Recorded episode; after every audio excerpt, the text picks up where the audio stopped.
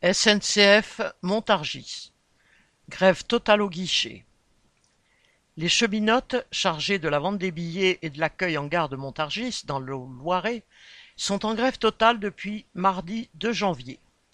Elles exigent un guichet supplémentaire ouvert en journée afin de faciliter le service des usagers de la gare.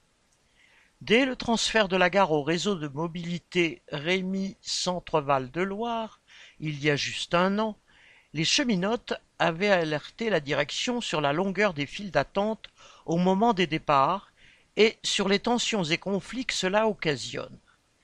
La direction s'en moque et n'a toujours pas répondu à leurs attentes. C'est pourquoi, en colère, elles ont décidé de se mettre en grève, seul moyen de se faire entendre. Pour obtenir du soutien et expliquer leur mouvement, elles font signer à l'entrée de la gare une pétition aux habitants et usagers.